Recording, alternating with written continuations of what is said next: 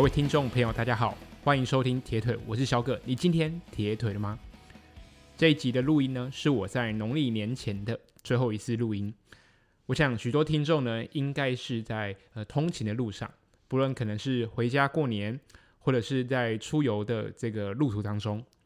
因为今年刚好是兔年吧，那这边就先跟大家先拜个早年，祝大家呢今年呢课表呢吃到吐啊，不对不对。赚钱赚到吐出来，好不好？那其实过年的时候呢，我觉得我都是一个我还蛮喜欢的一个时间。那除了呢，长辈不要在餐桌上一直问，嗯、晚辈说，哎，什么时候要结婚？哎，薪水多好多少？那什么时候买房？好，拜托，这种问题呢，就尽量避免在餐桌上。那我想各位在现在通勤的途中呢，应该旁边。应该蛮多人呢，都是有小朋友的。那不过今天要谈的这个主题呢，稍微比较 hardcore 一点。如果小朋友觉得很无聊，其实就直接睡觉没有关系。那我觉得今天这一集的内容，我自己是非常非常的喜欢。那跟训练是息息相关的这样子。那这一集主要是来分享，呃，一个 podcast 的知名主持人 Rich Roll，他访问 Olaf。那 Olaf 是谁呢？就是 Gust Eden 跟 Christian Blumenfeld 的一个教练。那我为什么说他是一个教练呢？因为其实，呃，挪威的训练他们是一个 team，他们除了有总教练之外，那在 Olaf 加入之后呢，其实 Olaf 他主要负责的是，嗯、所所谓的一些生理数据的这些东西。就像我想大家可能看影片，或者是你有在追踪。呃，挪威那些选手的一些 IG，或者是说，你可以发现越来越多人他们会去做乳酸测试等等的呃一些我们可能现在在台湾还比较少看到的一些科学化训练的一个方法。那我想，呃，现在的科学化训练其实仍然是不断的进步当中。那所谓的进步，就是说我们可以透过更多的仪器来去了解。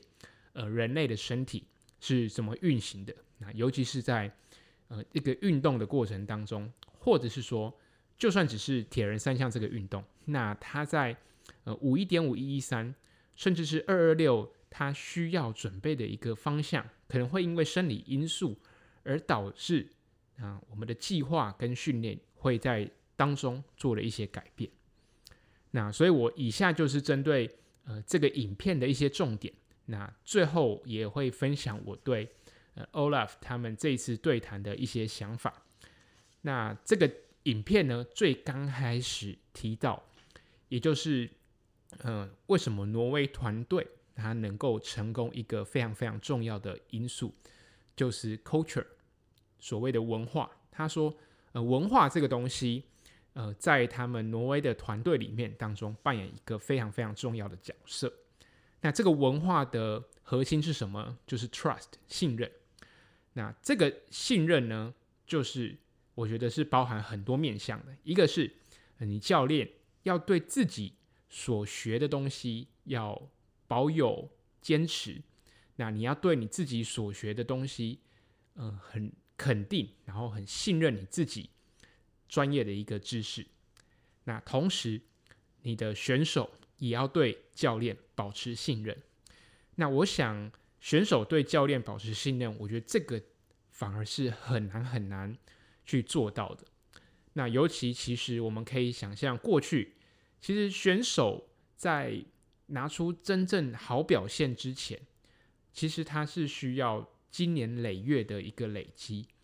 那 Christian Blumenfeld 他其实早在十四岁开始就从事铁人三项运动，但其实年轻时候他也嗯、有过一些不错的成就，但相对的，当 Blumenfeld 他真正被发现到的时候，其实我想大家是从呃东京奥运之后才呃对这个人物更加认识。那 Gustav Eden 呢？过去我想。也很少人有认识他，直到他在二零一九年戴着顺泽公帽子，那进到呃七零点三 World Championship 的终点的时候，大家才知道，哇，挪威的选手在铁人三项上原来也有扮演着举足轻重的一个角色。那为什么会说学生对教练的信任很重要？那就是说，嗯、呃，我想在他们有成就之前，一定也经历过一些大大小小的比赛。那这些大大小小的比赛呢，一定会，嗯、呃，可能遇到一些挫折。我想不会每个选手都是那么的可能一帆风顺。所以你在真正在重大比赛，呃，获得目光之前，那一段成绩的时间，我想，嗯、呃，选手跟教练之间要一直保持密切连接，然后一直相信这个教练能够带你。呃，进到最后你们的目标，我觉得这个是很重要。可能我想，因为我自己不是选手出身，那当然我觉得有些科班的选手，他可能在训练上面遇到一些瓶颈的时候，他可能会选择换教练，又或者是说他就嗯、更换他的训练方法。他觉得这个训练方法可能没有办法立竿见影，他就是呃选择离开原本的环境。那后面是好是坏就不多做讨论。但是我们可以看到，呃，这两位呃挪威选手，呃，跟着挪威的团队一起训练，那他们花了很长的时间，得到一个非常好的结果。那这个中间的时间的过程，我想他们的这个辛苦跟努力，我想只有他们能够了解跟知道。那同时也展现出选手对于教练信任度的一个重要性。那再来就是呃团队合作的部分。其实 Gustav 跟呃 Blummenfelt，虽然他们大家可能看他们的 Instagram 觉得哇，他们好像是呃朋友，确实，但其实就算是朋友，他们到了场上，他们也是呃算是呃对手的一个关系。那教练在这两个选手中间扮的扮演什么样的角色呢？就显得非常重要。那 Olaf 也说，他并不会把。呃，他们两个个别的一个数据，呃，让呃对方知道，那这也是呃保持整个团队的一个信任感跟默契啊，呃，维持团队的和谐。那最重要的，他们的团队目标就是一个，就是让挪威的选手能够拿到奥运的金牌，或者是世锦赛的呃冠军。那不论是谁拿到金牌都没有关系，但是。一定要是呃挪威选手在第一个成绩通过终点，那就是他们的目的。OK，所以光谈到就是 culture 的部分，呃，挪威团队其实他们的训练方法或者是他们的这块很 basic 的这个基础，我想就是跟其他选手非常非常与众不同的。对，可能很多铁人三项的选手都是一个人的训练。或者是可能只有少数少部分，可能呃两到三个人呃一起去，可能教练开课表他就练，对。但是可以看到挪威的训练方法是整个 team 呃一起去完成他们的一个目标跟计划。我觉得在某部分来说，其实呃蛮像呃吹风团的，就是我平常一起练习的一个团队，对，大家都呃有一个目标，其实大家。数据其实大家彼此都知道，那大家也有共同的一个方向前进。那虽然最后的结果当然每个人不尽相同，但就是，诶，至少我们一起有一个共同的目标，就是，呃，我们想要让呃自己的成绩更好这件事情，我觉得就是呃非常棒的感觉。那回来提到那个 Olaf，他其实呢，他并不是一个竞技选手出身的。那他过去呢，比较呃专注，或者是他比较有接触的呢，是在呃帆船的这个项目当中。对，那我觉得比较特别，是因为 Olaf 他不是运动员出身。那为什么他对呃生理学啊、人体的这个东西非常有兴趣呢？主要是因为他小时候呃遇到了一场空难。那这个空难呢，是他家人遇到了空难，那他当时呃为了呃求救，就是传递一些、呃、可能类似手机讯号或者是求救信号，他必须呃跑到一个比较空旷的一个地方，呃才能发出求救讯息。那他在这个跑步的过程当中，他就了解到说，我到底要怎么样才能跑得更快？是因为这个原因而诱使了，就是 Olaf 他想要更了解我们人体如何运作，如何让我们的身体能够呃跑得更快，跑得更轻松。那也是因为这样的一个原因，所以他开始逐渐对嗯、人类运动的一个生理系统呃产生了兴趣跟连接。那同时，他过去也有提到，他之前有从事过所谓帆船这样子一个运动。那帆船其实它是一个短时间内变数很多的一个运动，就是它可能需要呃很 focus 在每一个可能变动的因子上面，就是可能我我这个当然不是专业，它可能不论是风向啊，它可能有非常非常多的数据分析。能够让这个帆船可以跑得更快，那他就把他对帆船的研究的这样子一个精神套用到呃铁人三项这样的一个上面。好，那接着呢，那个主持人就跟他谈到二零二二年的 Kona 比赛，我觉得这个部分也是非常非常好的。就是 Olaf 提到，其实虽然最后呃 Blummenfelt 他没有拿到呃预期的成绩，他第三名嘛，对，当然。呃，Eden 他拿到了第一名，这是他们原本所期望的。那我想挪威团队一定是希望前两名都是呃挪威选手拿下，所以他们当时没有想到 Sam Laidlow 有那么好的表现。不过 Olaf 也提到说，其实教练的工作就只是负责让选手能够在比赛当中把训练的呃过程表现出一个结果来。对，所以。他就是专注让选手能够把呃训练的东西发挥在赛场上，这个是他呃主要的职责工作，也是他会做，也是呃他不会管其他选手的成绩，他不会去呃分析其他场上的选手他会获得什么样的成绩，他就是在比赛之前就设定好哦，Gustav Eden，你的游泳要几分钟啊？你的单车要几分钟？你的跑步要几分钟？嗯，这样子的分钟数才能让你拿到呃 Kona 的第一名。OK，当他们制定好了呃每个成绩之后，他就开始去安排如何做训练。所以，就算 Blummenfelt 他没有拿到预期的第二名或者是第一名，但是 Olaf 也提到说，他已经就是 Blummenfelt 他已经。把就是他们原本设定的一个剧本有发挥出来，虽然中间最后只输了一分钟，不过他还是有做到，呃，他们呃选手应该做的这样子的一个成绩，那就是 OK 了，对，那样就好了，It's down。那剩下的更重要的呢，就是明年二零二四年的巴黎奥运冠军，OK，那就是 Olaf 他。提到关于 Kona 这个部分，那 Olaf T 是从什么时候开始加入挪威这个团队呢？其实，呃，挪威他们是大约从二零呃一二二零一三年，就是他们国家愿意呃栽培铁人三项选手，但是 Olaf 在最原本的时候并不没有在这个团队当中，是事后才会被被找进去。那 Olaf 在二零一五年的时候开始加入了挪威这个大家庭。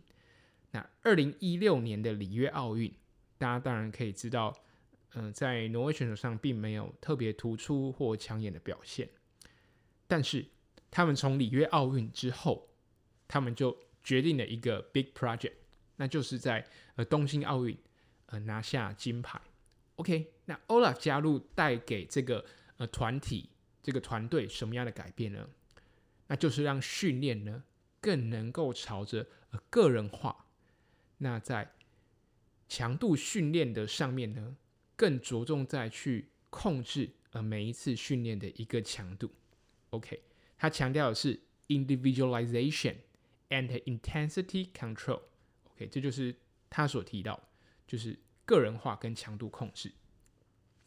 所以，我们为什么可以看到，呃，Olaf 他在呃每一次呃挪威两位选手在训练的过程当中，他都陪到他们旁边，然后帮他们做一些呃乳酸检测，呃，甚至呢，他们可能是在室内的一个 lab，就是实验室里面，就是穿戴哇好多好多的仪器，那不论是监测呃核心温度，呃测试乳酸、心率，呃最大摄氧量，还有很多所谓的一些呃动态的一个知识。他说他们。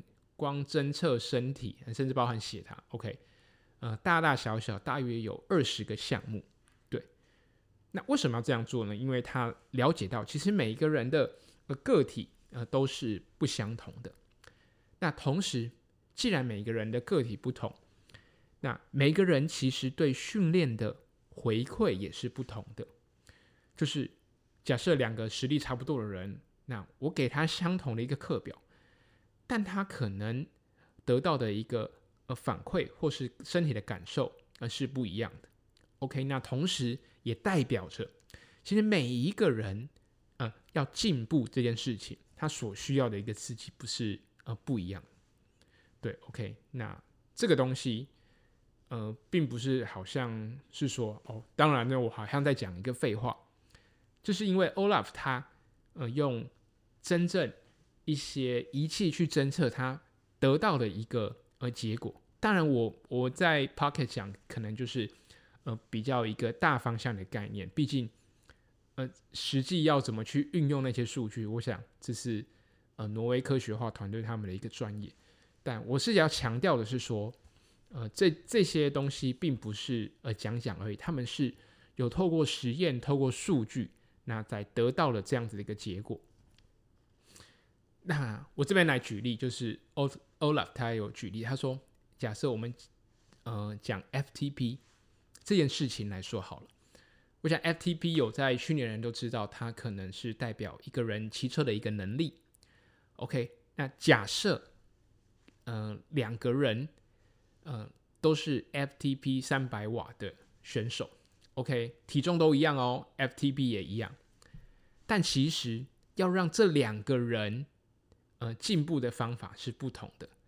那同时，这就算两个人 FTP 相同，他们今天在呃铁人三项的比赛当中，你把它放到呃超级铁人三项二二六的这样一个距离当中，他获得的一个成绩可能是相去甚远的。OK，因为 FTP 这个东西对 Olaf 来说，它只是一个。参考的指标，它仅仅是对 Olaf 而言，它就是一个呃数据而已，并不会呃那么在乎。他看到的是一个呃更广的一个面向，也就是说，FTP 是不是越大越越好？我想一般人可能会觉得，对吧？FTP 当然越大越好啊，代表一个人的呃骑乘能力，或是他的可以说。他的在单车上面的表现就是越好，但对 Olaf 呃而言，他说 FTP 嗯、再高，它可能嗯、并不是很好的一件事情。例如说，你可能想要增加我的 FTP，OK，你可以做很多很多的训练，但你做那么多的训练，目的在提高 FTP，却并不是真正在对你的训练比赛。可能是有帮助的。对，他说耐力运动的极限呢，并不是在于呃你把你的最大摄氧量拉到多高，或者是把你的 FTP 拉到多高，你而是你如何在一个呃稳定的状况下，呃，例如假设今天呃 Blummenfelt 或 Eden 他们设定在呃 Kona 单车赛段用四小时十分钟把它骑完。OK，那他们四小时十分，那他们如何在这个四小时十分的这个时间骑出他们呃最大的一个功率？例如说，我可以维持呃两百八十瓦骑四小时十分，跟我可以维持三百瓦骑四小时十分。OK，这个就是他们要去追求的这个东西，而不是去追求一个 FTP 呃更高的一个选手。OK。那当然，他们在训练的过程当中，这个东西是需要慢慢的累积，从底刚提到强度控制，慢慢去累积开始。所以其实，在 Olaf 加入之后，当全世界所有的选手、所有的教练，他们的目标就是让自己的选手能够呃追求更快速度，追求更高强度。但是 Olaf 加入团队之后，他选择让选手放慢脚步，不论是在单车上面，或者是游泳上面，OK，他们去增加训练的量，增加训练的时间。那目的是什么呢？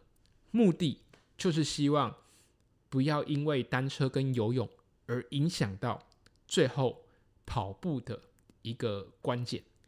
因为挪威的他们的策略就是前面两项就是 OK，relax，relax，、真正分出胜负的时候就是在跑步的时候。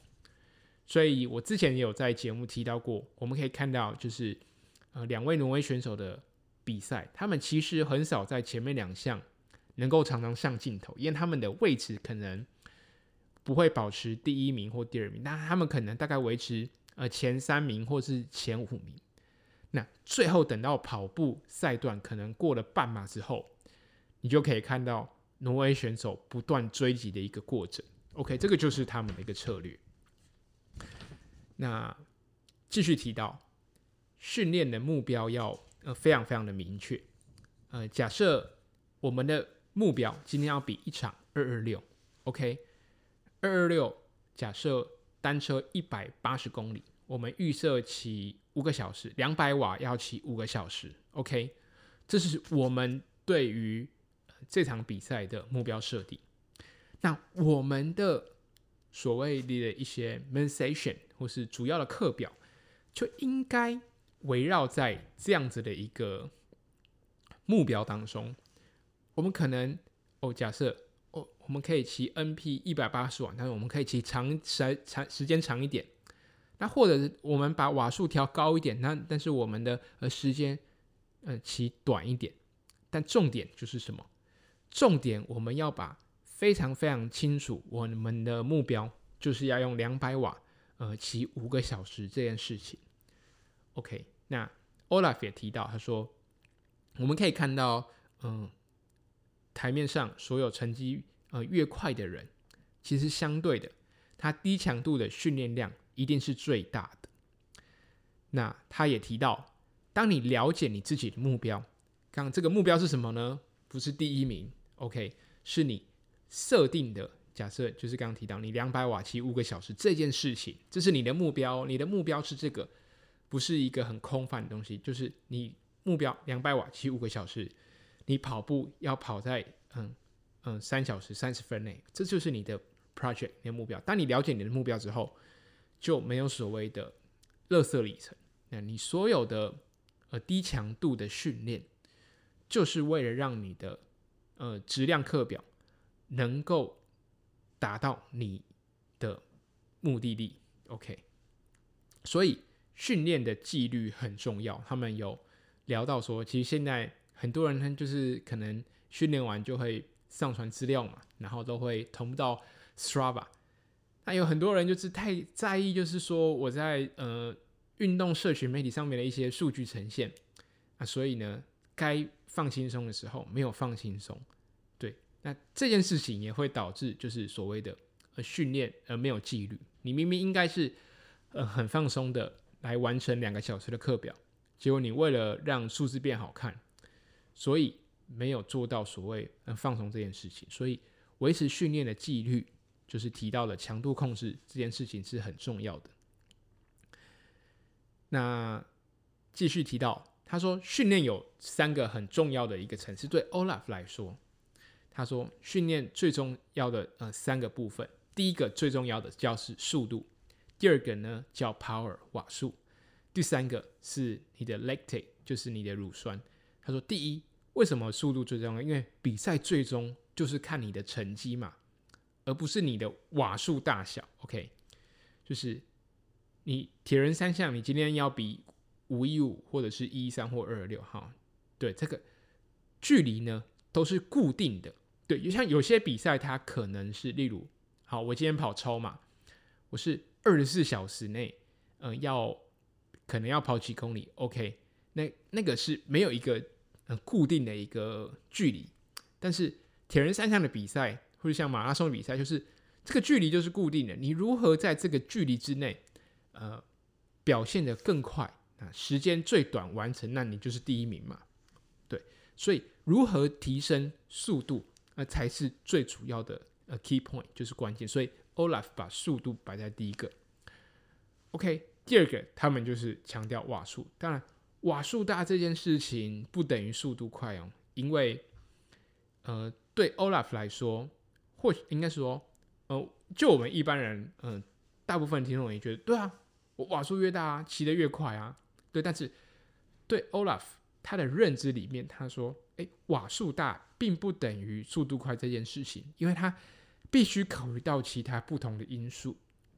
那那单指骑车来说，你瓦数大，但是你的呃空气力学呃不 OK OK，那等于是你有好的输出，但你没有得到一个好的结果。那甚至你可能还要考虑到你的补给的问题。那最最最最重要的就是刚提到的，Olaf 他需要在。跑步的这个赛段中，让挪威选手能够取得第一名，所以你瓦数大并没有没有那么重要，重要的是你在你的游泳，在你的单车赛段当中，呃，用你最呃可能最舒服的体感完成你的目标配速，最后才在你的跑步当中。取得一个胜利，一个好的结果。OK，那第三个就是他们常常做的就是乳酸检测。当然，乳酸它会说受到非常非常多因素的影响，不论是温度、湿度。那最重要的，他们会测乳酸，就是想要了解到一位选手所谓新陈代谢的一个能力。那他们在就是了解人体在运动的过程当中，他们去。了解你们身体人人类的身体如何去可能吸收呃血糖，那转换成动力这件事，它包含卡路里计算都在他们的掌控之内。所以对他们来说，他们如何，例如说他们今天 OK，呃，假设现在可能是呃五月，那他们十月有一场呃 Kona 的比赛，他们可以要先去了解知道说，哎，Kona 这个比赛呃平均的温度。是多少？呃，海水的温度是多少？那他大概跑步的时候，呃，气候是多少？呃，温度是多少？当他们了解，因为其实铁人三项的比赛很特别，它不像可能马拉松的比赛。那大部分的马拉松的赛事，就是尤其是不论是金标或是白金标精英选手，呃，参加的马拉松赛事，我想多数是选择在。呃，气候舒适，那气温可能落在呃十五度，那地势稍微平缓，或者是稍有起伏，但大多离不开那样子的一个标准，就是呃破 PB 的呃马拉松破 PB 的赛道，呃基本上概念都差不多。但是铁人三项不是啊，铁人三项它以短距离而言，他就假设这个选手他需要累积积分，他需要跑到。呃，世界各地诶、欸，不同的一个呃场地，那每个国家的呃地形地势、呃气候、温度条件都不一样，所以他们在假设以 Kona 作为目标的时候，他他们会先去了解呃当地他们在比赛的呃时候的相他们的气候状况是什么？那他们当他们了解之后，他们就会把这些东西。放入到他们的呃训练计划当中，因为刚刚提到我们身体的新陈代谢，那乳酸这些东西，甚至是包含心率，大家都知道，诶，越热，如果我们用相同的强度，心跳会越快。那同样道理，当你了解了，呃，你未来那个目标赛事的气候状况，来去反推你这个阶段当中，你训练应该要。朝哪个方向走？那甚至，呃，之前也有提到过，就是他们为了参加东京奥夏东京奥运，夏天的东京是非常非常热。他们甚至呃移地到泰国去做移地的训练。所以这些东西，呃，他们的呃训练其实都是围绕着很多我们小细节吧。对，比如说魔鬼藏在细节当中，他们就是把很多很多因素都考虑进去。那这些东西能让整个训练，能让整个计划变得更宏观。那他们就朝着这个步骤按部就班的达到他们的目标。OK，那不知道大家在训练或者是平常的时候，有些人可能会习惯带着就是穿戴式装置睡觉。那带着穿戴式睡觉、穿戴式装置睡觉，就是它可能会监测你平常的睡眠。那我想很多人都遇到一个状况，哎，你今天起床的时候，你哎，你不论睡得好不好哦，就是你今天不管你你是不是一觉到天亮，或者是说。OK，你可能前天，呃，前一晚可能中间有醒来，或者是你深层睡眠的时数可能哦不多。OK，那你的手表就会出现说，哦，你今天不宜训练哦，可能因为你昨天的睡眠状况不好，你的 R HRV 变化嗯有点大，所以你今天可能不宜训练，要多嗯、呃、监控你，多注意自己的身体这样子。那对 Olaf 而言，HRV 确实也是生理的一个数据反应，但是 HRV 这个东西对 Olaf 而言，他说他并不会具有一个参考的一个价值，对，因为对 Olaf 来说，这个 HRV 只是一个呃结果，那重要的是什么呢？呃，重要是 HRV 它代表是说，哎，或许你呃。前一晚，呃，可能跑了课表有达到效果，那又有可能是代表说，其实你的睡眠没有那么理想，但并不代表你就要休息这件事情。那他说，呃，你应该，呃，更去相信诶自己，你应该去倾听自己的感受。所以，不论 Olaf 帮呃两位挪威选手。做了那么那么多的诶仪器检测，他还是有提到非常非常呃重要一句话，就是他还是会倾听选手呃实际的感受。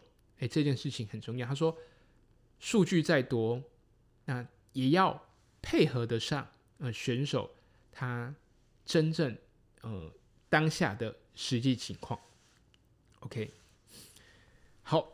聊了那么多，我想其实这个影片当中有还有提到非常非常多的东西啊，对，包含所谓的热量计算，他也提到说，其实呃卡路里，假设我今天吃一百卡的东西，那其实八十 percent 的卡路里都已经被用在我们人体的身体调节的部分，只有二十 percent 的卡路里是用在。我们的运动表现上面，所以他们也在不断的研究说，到底如何让我们在运动的过程当中，能够提高呃运动用的这个卡路里。就是说我今天吃吃一百卡，我希望能把二十五卡用在我的运动表现上，那只要靠七十五卡就能够维持身体机能。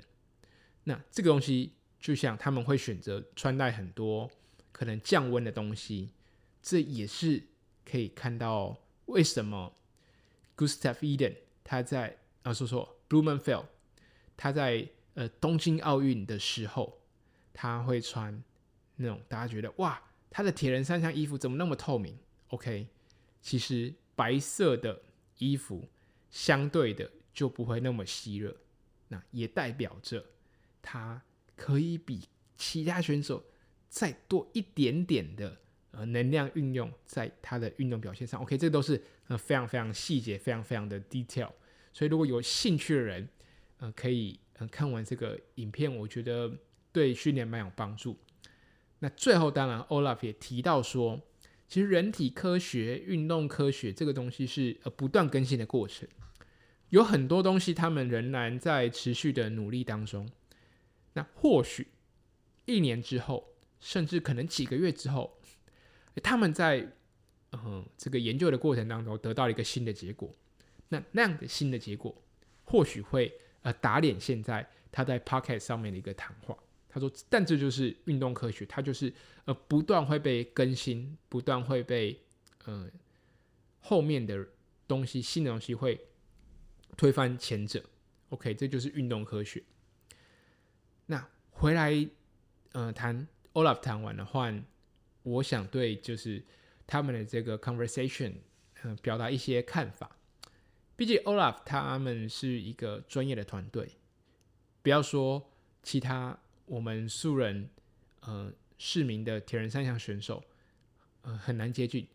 其其他各个国家，其他的精英选手也很难达到。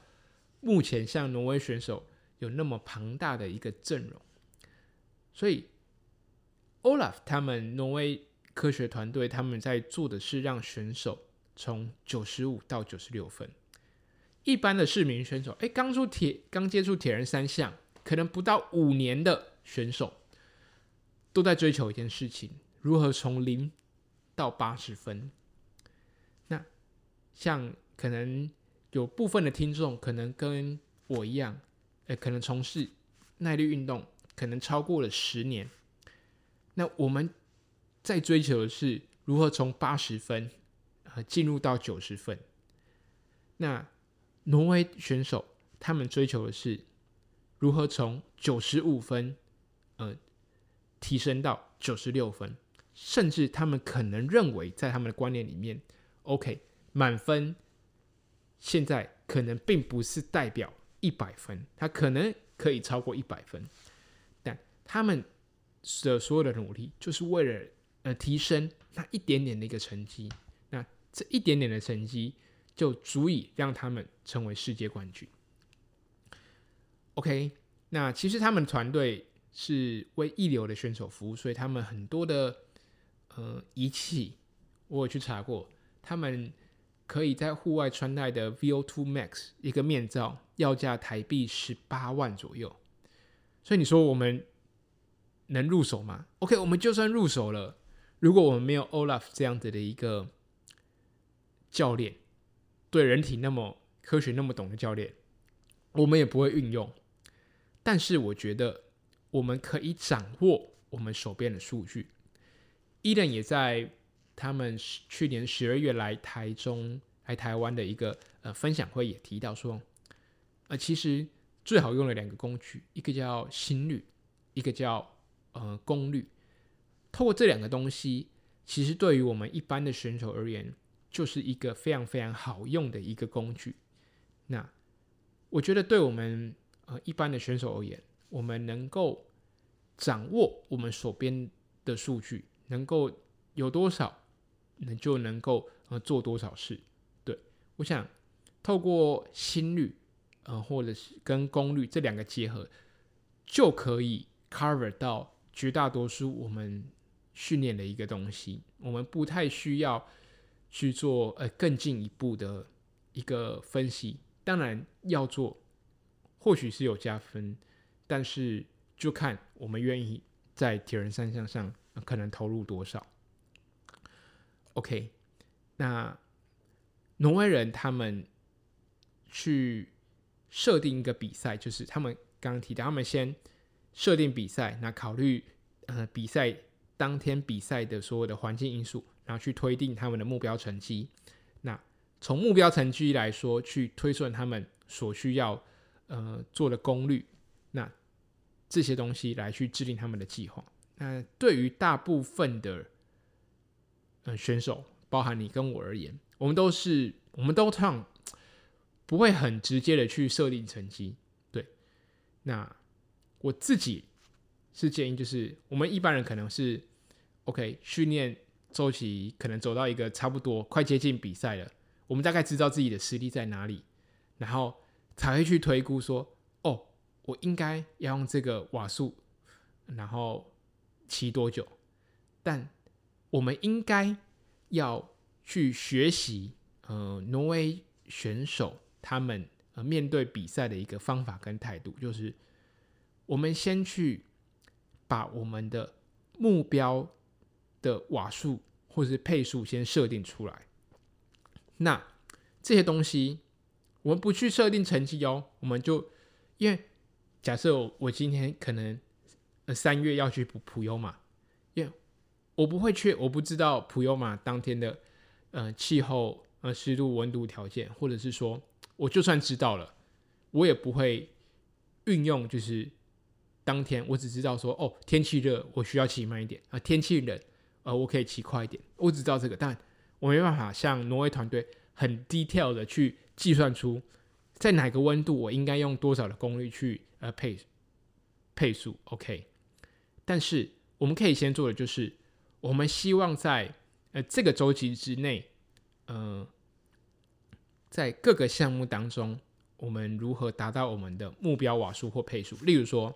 我想要在呃两个半小时内，呃用两百瓦骑完，OK，这个就是你的目标。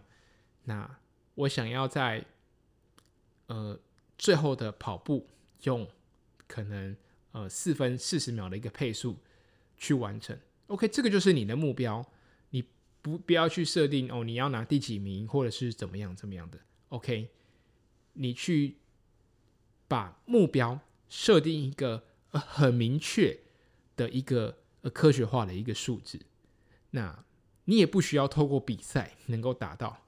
之前跟小贾有聊到说，其实我们在最后两周的 Hero Day 就可以知道说，我们这个周期的训练有没有一一个成果。